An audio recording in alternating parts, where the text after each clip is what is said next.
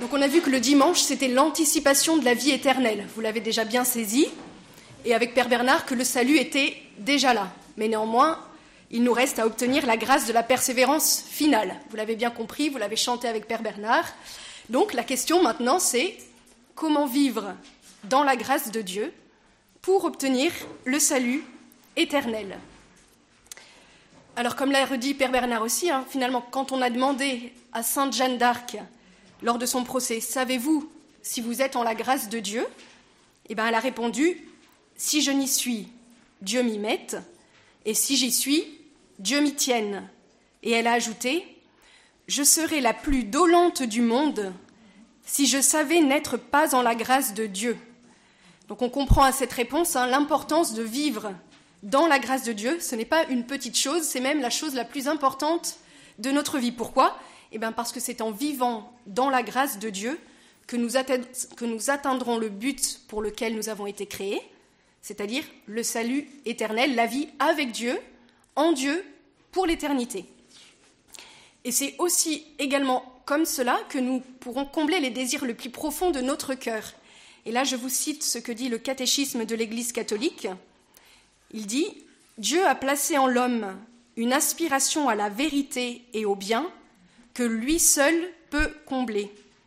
Les promesses de la vie éternelle répondent, au-delà de toute espérance, à cette aspiration. Donc, vous l'avez compris, il convient de vivre dans la grâce de Dieu pour obtenir cette vie éternelle. Mais alors, qu'est-ce que la grâce? C'est ce que nous allons voir dans cette première partie. Alors, comme le note Père Bernard dans ses méditations de la retraite de cette année, donc je ne vais pas trop en dire parce que certainement vous allez la faire, le mot grâce n'est pas une invention de l'Église. En fait, on va le trouver déjà dans l'Ancien Testament, mais effectivement, après, c'est surtout dans le Nouveau Testament qu'il va acquérir toute sa signification. Alors, que dit l'Ancien Testament? Eh bien, Dans l'Ancien Testament, la grâce signifie plutôt la faveur, en fait, c'est la bienveillance gratuite de quelqu'un. Et on dit que Yahvé est un Dieu miséricordieux qui fait grâce. Voilà. En effet, l'alliance que Dieu a conclue avec Israël, donc avec son peuple, était un don gratuit. Israël n'était pas meilleur que les autres peuples, c'était le plus petit de tous les peuples, comme il le dit, et il a été choisi parce que Dieu, gratuitement, l'a aimé d'un amour de prédilection. Ça, c'est la grâce. L'Ancien Testament va aussi souvent utiliser le mot bénédiction, voilà, pour manifester justement cette bonté de Dieu qui se communique aux hommes. Alors on pourrait dire que dans l'Ancien Testament, la grâce de Dieu, c'est à la fois sa bonté, voilà, son amour, sa beauté, et aussi ce qu'il communique aux hommes, sa bénédiction. Maintenant, on passe au Nouveau Testament. Alors le mot grâce, on va le retrouver surtout dans les écrits de Saint Jean et de Saint Paul.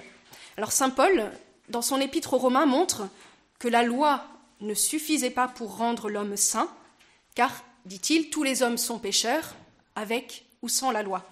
Mais tous ont été sauvés gratuitement par grâce.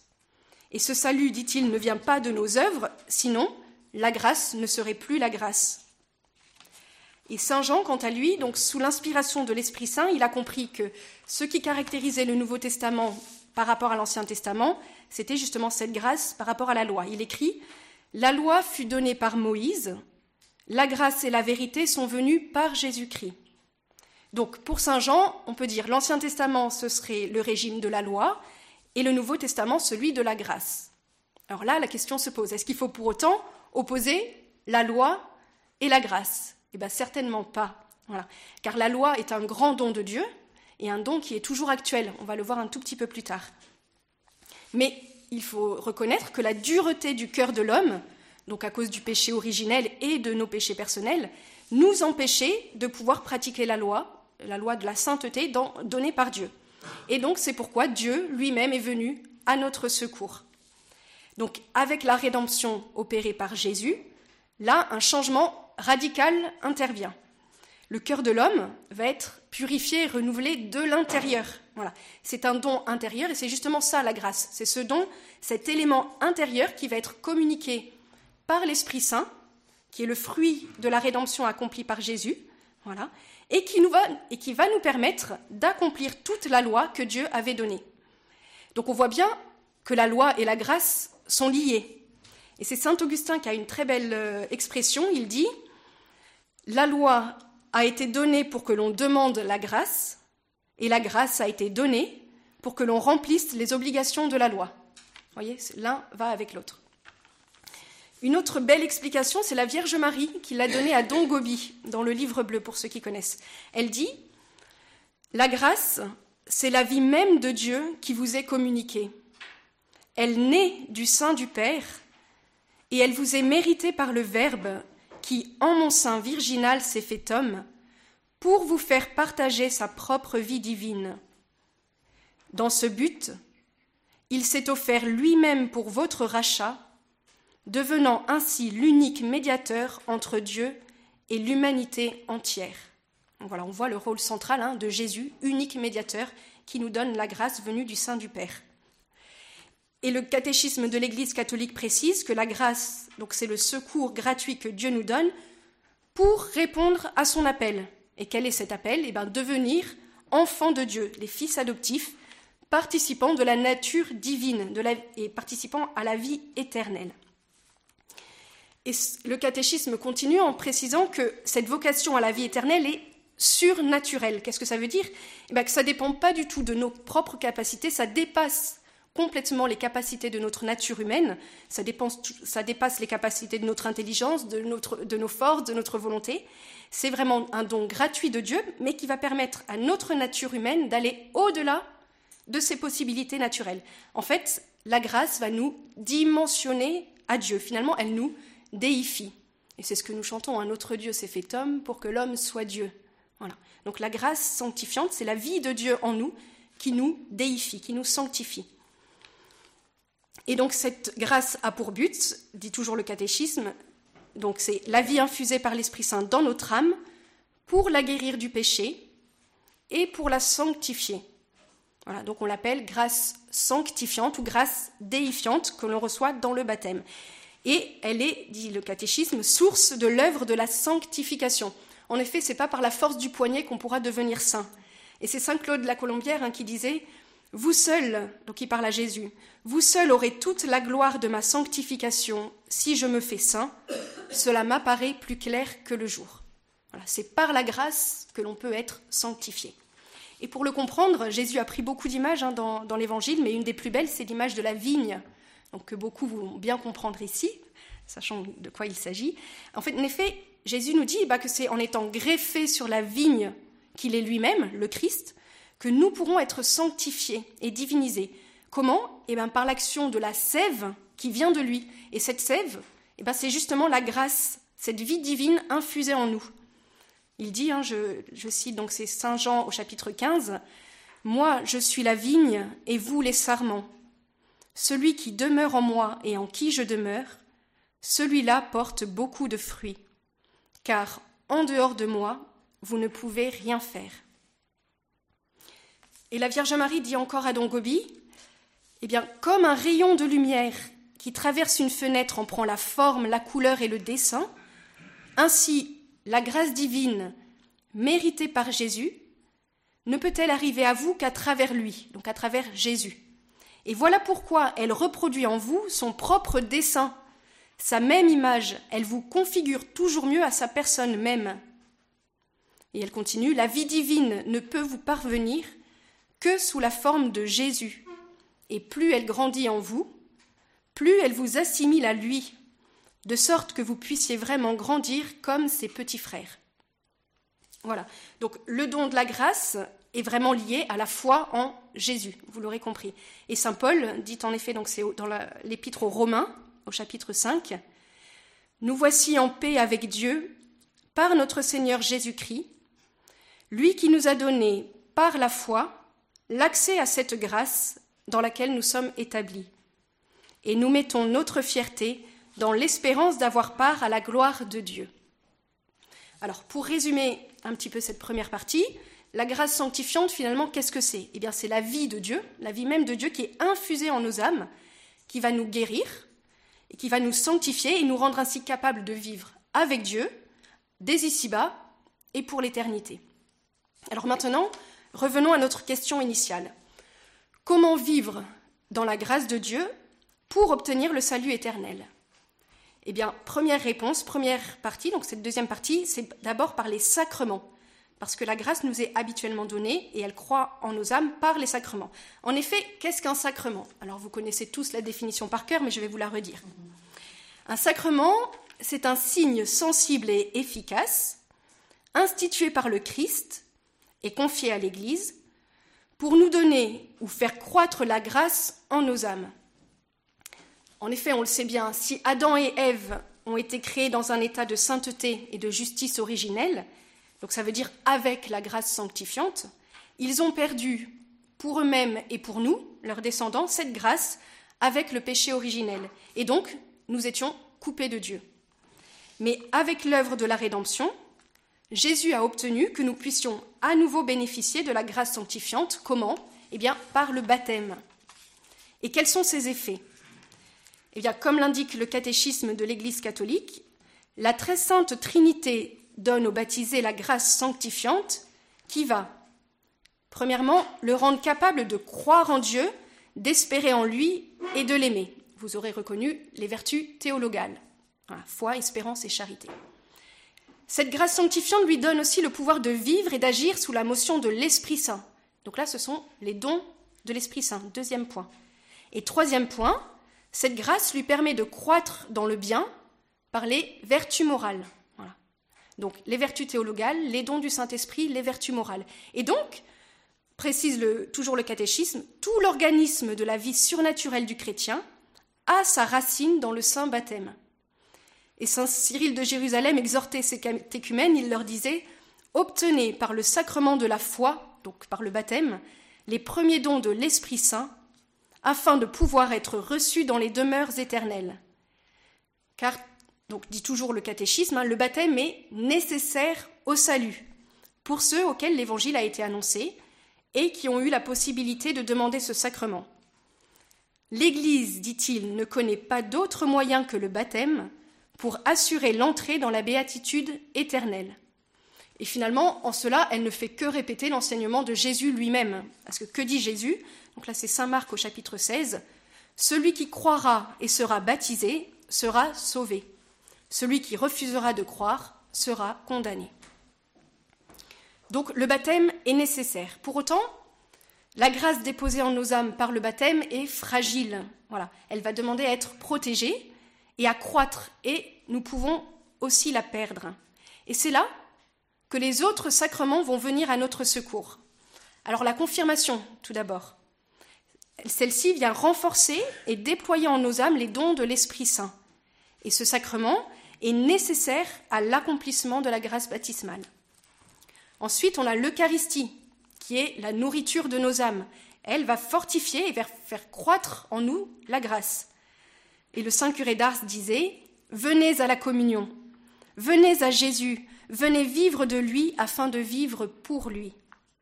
Et c'est là qu'on comprend finalement l'insistance de l'Église au sujet du précepte dominical. Bah oui, la messe dominicale est obligatoire parce qu'elle est nécessaire si nous voulons que la grâce demeure dans nos âmes et si, nous voulons qu'elle s'accroisse en nos âmes. Et là, on retrouve hein, tout le témoignage des martyrs d'Abitaine, hein, sine dominico, non possumus. Voilà, sans le dimanche, sans la messe du dimanche, sans l'Eucharistie, nous ne pouvons pas vivre. Voilà. Donc confirmation, Eucharistie, nous avons après tous les sacrements, les deux sacrements de guérison, donc que sont le sacrement de pardon et le sacrement des malades, qui peut être aussi l'extrême onction. Donc cela vise à fortifier non seulement nos corps, mais plus essentiellement nos âmes, et peuvent nous faire retrouver l'état de grâce si nous l'avons perdu, ce qui arrive lorsque l'on commet un péché mortel. Et là, hein, je vous recite ce que dit le catéchisme. Le péché mortel entraîne la perte de la charité et la privation de la grâce sanctifiante, c'est-à-dire de l'état de grâce.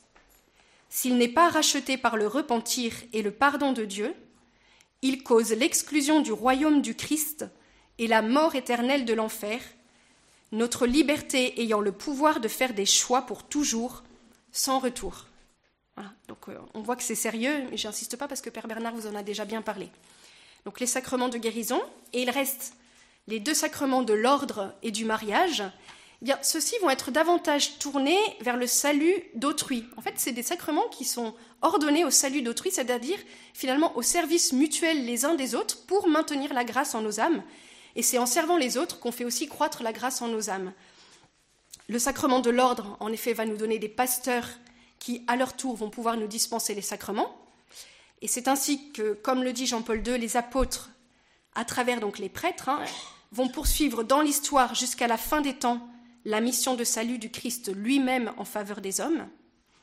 Donc sacrement de l'ordre et le sacrement du mariage, eh ben, il va permettre de fonder une famille dans laquelle on veillera au bon développement de chacun des membres.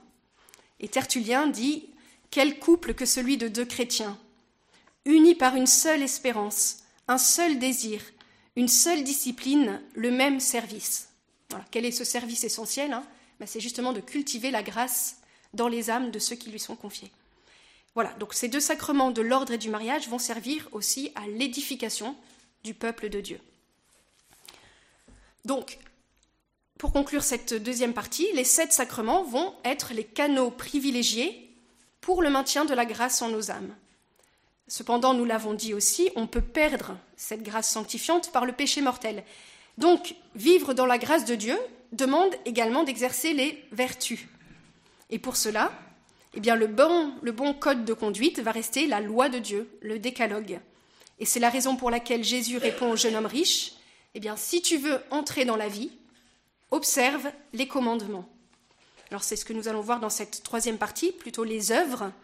Pour avoir la vie éternelle, observe les commandements. En effet, si la grâce de Dieu nous est donnée gratuitement, elle nous est offerte, eh nous n'entrerons pas dans la vie éternelle en restant passifs. Euh, en effet, donc ça c'est le catéchisme qui dit la libre initiative de Dieu réclame la libre réponse de l'homme, car Dieu a créé l'homme à son image en lui conférant avec la liberté le pouvoir de le connaître et de l'aimer. L'âme n'entre que librement dans la communion de l'amour. Donc il va falloir qu'on s'investisse. Quelle va être notre réponse libre d'amour à Dieu? Eh bien c'est justement notre obéissance à ses commandements qui vont nous garder dans la voie de la vertu. Et là je vous cite Saint Jean-Paul II. Dans Veritatis Splendor, il dit Celui qui vit selon la chair ressent la loi de Dieu comme un poids, et même comme une négation, ou en tout cas comme une restriction de sa propre liberté. Inversement, celui qui est animé par l'amour, qui se laisse mener par l'esprit, et qui désire servir les autres, trouve dans la loi de Dieu la voie fondamentale et nécessaire pour pratiquer l'amour, librement choisi et vécu. Bien plus, il saisit l'urgence intérieure, une vraie nécessité, dit Jean-Paul II, et non pas une contrainte, de ne pas s'en tenir aux exigences minimales de la loi, mais de les vivre dans leur plénitude. C'est un chemin encore incertain et fragile, tant que nous sommes sur la terre, mais rendu possible par la grâce, qui nous donne de posséder la pleine liberté des fils de Dieu, et donc de répondre par la vie morale à notre sublime vocation, être fils dans le Fils. Alors finalement, ici, nous sommes en face d'un cercle vertueux, pour, une fois. La grâce nous permet d'accomplir la loi, hein, c'est ce que nous avons vu tout à l'heure, et l'obéissance à la loi renforce en nous la vie de la grâce. Et ajoutons avec Saint Paul, par-dessus cela, ayez l'amour. Voilà, en effet, le plein accomplissement de la loi, c'est l'amour, comme il le dit dans son épître aux Romains. Heureux sommes-nous, mes bien-aimés, écrit à son tour saint Clément de Rome, si nous accomplissons les commandements de Dieu dans la concorde qui vient de l'amour, pour que nos péchés soient pardonnés à cause de l'amour. Enfin, dernier, dernier petit point hein, pour nous aider dans cette voie de la vertu selon les commandements, eh bien, nous savons que nous pouvons bénéficier de l'aide du ciel, de tous les saints, et en particulier de l'aide maternelle de la Vierge Marie. Et je continue avec ce message qu'elle donnait à Don Gobi, donc Notre-Dame elle-même, qui dit Je suis la véritable médiatrice des grâces entre mon Fils Jésus et vous. Ma tâche est de distribuer à mes petits-enfants la grâce qui jaillit du sein du Père, vous est méritée par le Fils et vous est donnée par l'Esprit Saint. J'exerce toujours ce rôle qui est le mien. Cependant, je ne puis l'exercer pleinement qu'envers ceux de mes fils qui se confient à moi dans un parfait abandon. Je suis la voie qui vous conduit à Jésus. Je suis la voie la plus sûre, la plus courte, la voie nécessaire à chacun de vous. Si vous refusez de parcourir cette route, vous risquez de vous égarer durant le trajet. Aujourd'hui, beaucoup ont voulu me mettre de côté, me considérant comme un obstacle pour parvenir à Jésus. Ils n'ont pas compris mon rôle de médiatrice entre mon Fils et vous. Aussi, maintenant plus que jamais, nombre de mes fils risquent-ils de ne pouvoir parvenir à lui? Le Jésus qu'ils rencontrent n'est souvent que le résultat de leurs recherches humaines, celui qui répond à leurs aspirations et à leurs désirs. C'est un Jésus formé à leur mesure. Ce n'est pas Jésus, le Christ, le vrai Fils de Dieu et de votre maman immaculée. Abandonnez-vous à moi avec confiance, et vous resterez fidèles, car je pourrai exercer pleinement mon rôle de médiatrice de grâce. Voilà, alors n'hésitons pas, hein.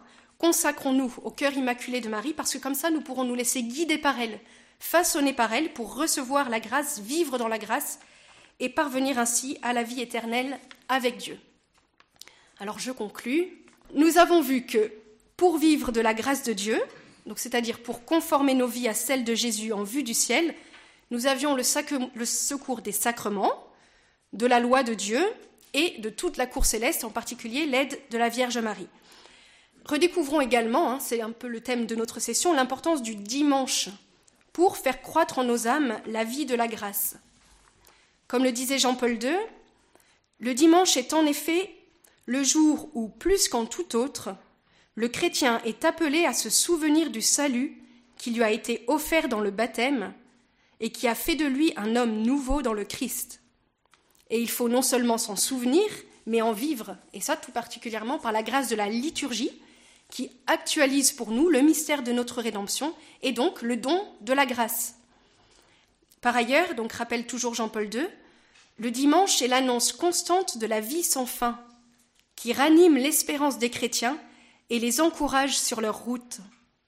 La célébration du dimanche, en même temps premier et huitième jour, projette le chrétien vers le but qui est la vie éternelle, et il nous y conduit pas à pas.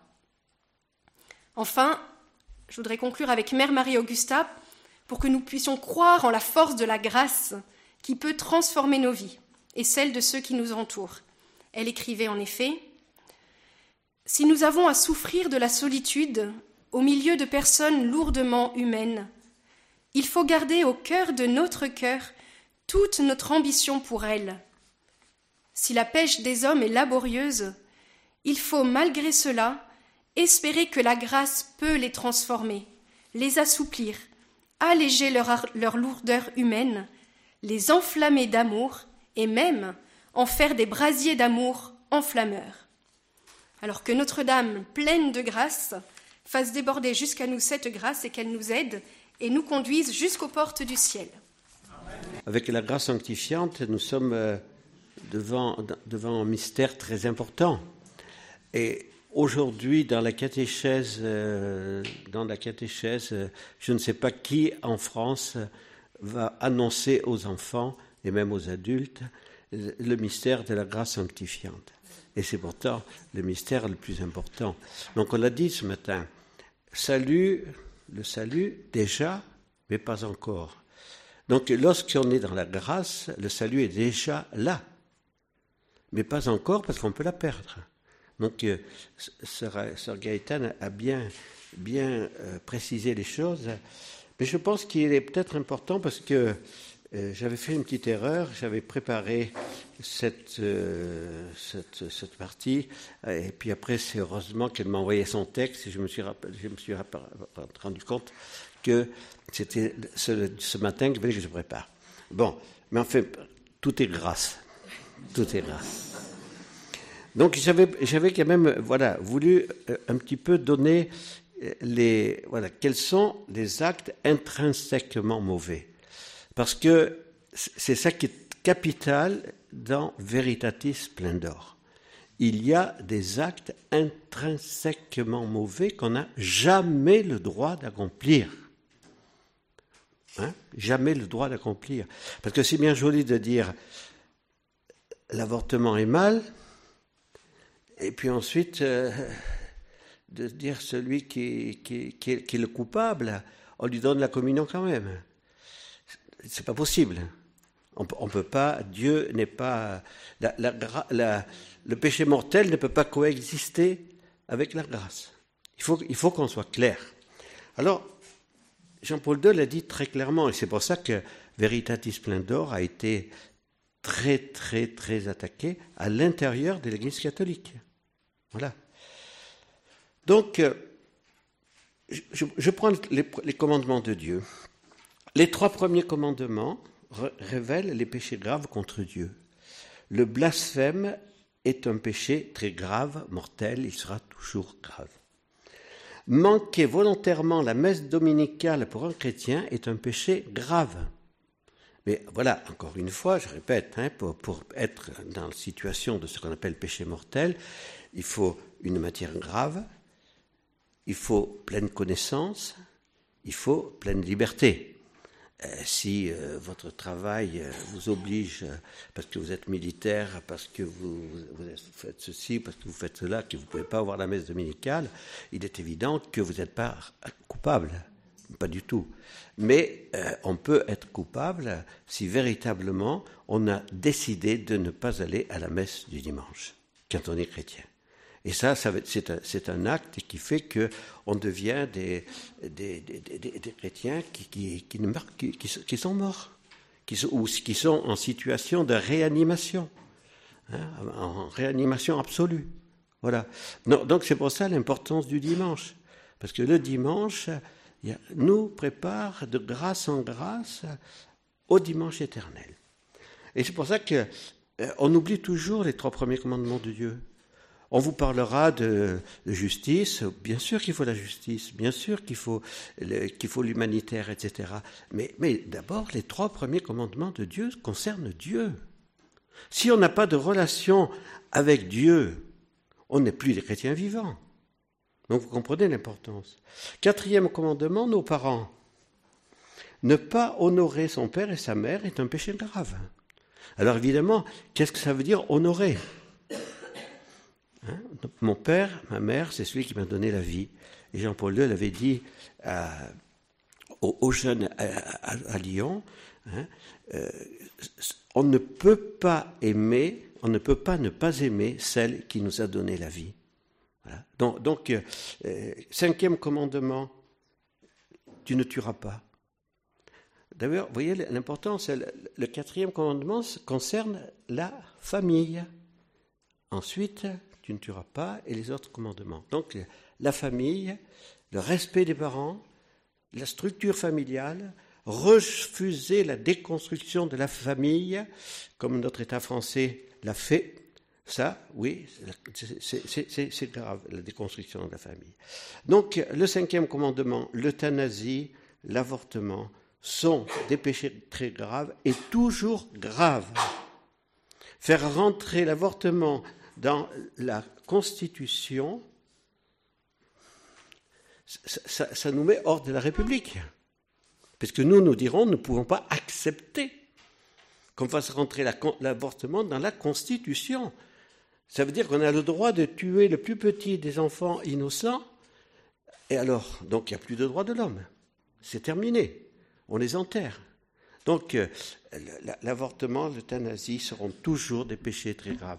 Alors, bien sûr, vous l'avez dit hier soir, il y, a des, cas tragiques, on le comprend, mais si on a, des, structures de soutien, si cette jeune fille qui a été violée et qui se trouve avec un enfant qui est, qui, en plus euh,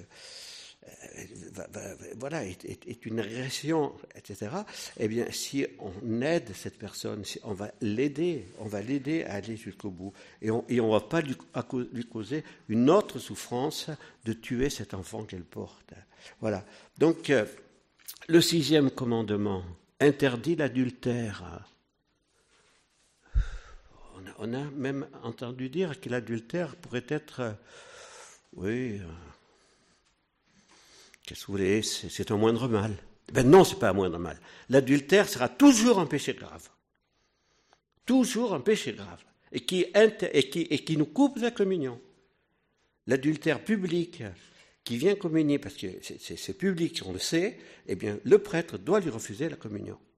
Voilà. Hein, on dira, ben voilà, voilà, vous êtes intransigeant, vous êtes rigide, vous êtes... oui, d'accord. On, fait ce que Jésus nous a dit. Celui qui renvoie sa femme, qui en prend une autre, est adultère. C'est dans l'Évangile. Oh, bien sûr, euh, Jésus aujourd'hui euh, dirait pas la même chose. Il n'est pas le Verbe éternel, Jésus? Il dirait pas la même chose. Il, dirait bien sûr la même chose. Et il appuierait un peu plus fort encore. Voilà. Donc,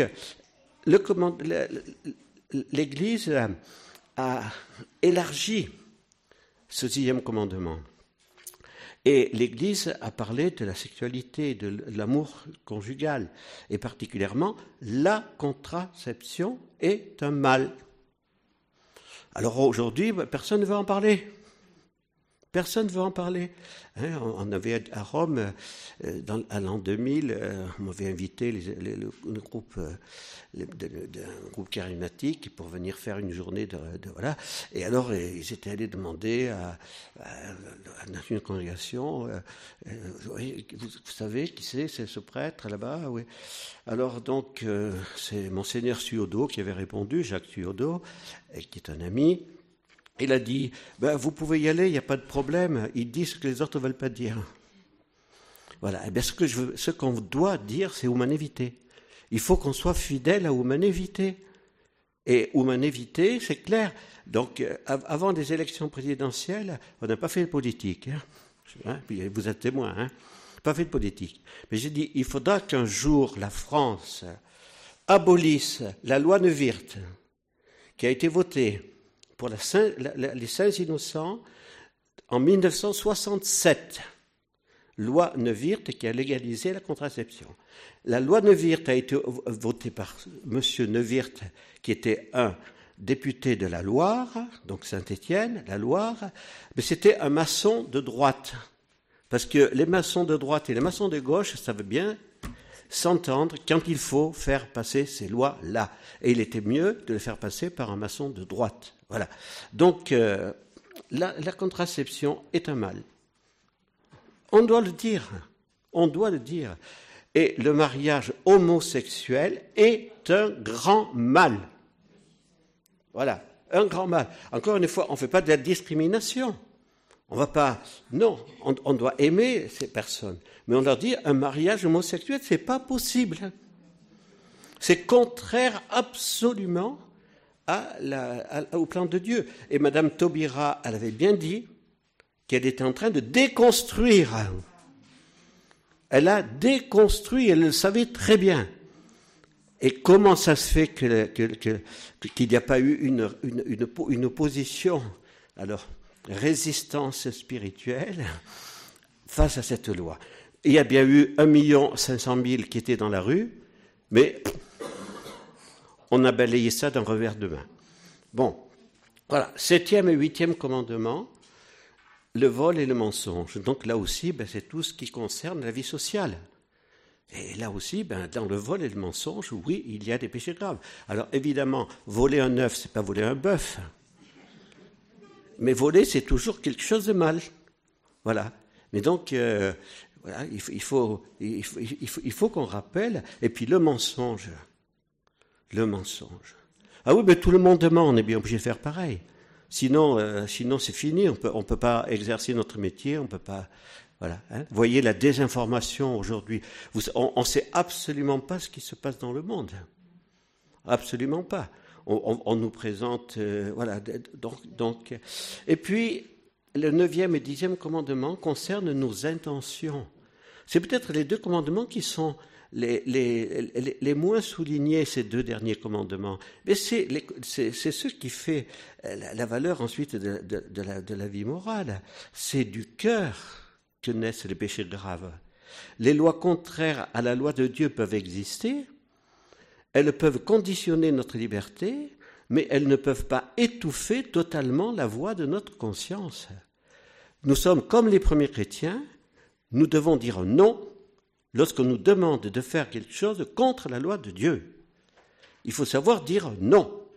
Voilà. Eh bien, euh, voilà. Donc, euh, l'examen de conscience journalier nous permet d'entendre cette voix de la conscience et le neuvième et dixième commandement nous commande d'obéir à la voix de notre conscience. Et si nous obéissons à la voix de notre conscience, alors on pourra dire suis-je dans la grâce de Dieu? Je pense que vous allez répéter ce que Sainte Jeanne d'Arc avait dit. Hein?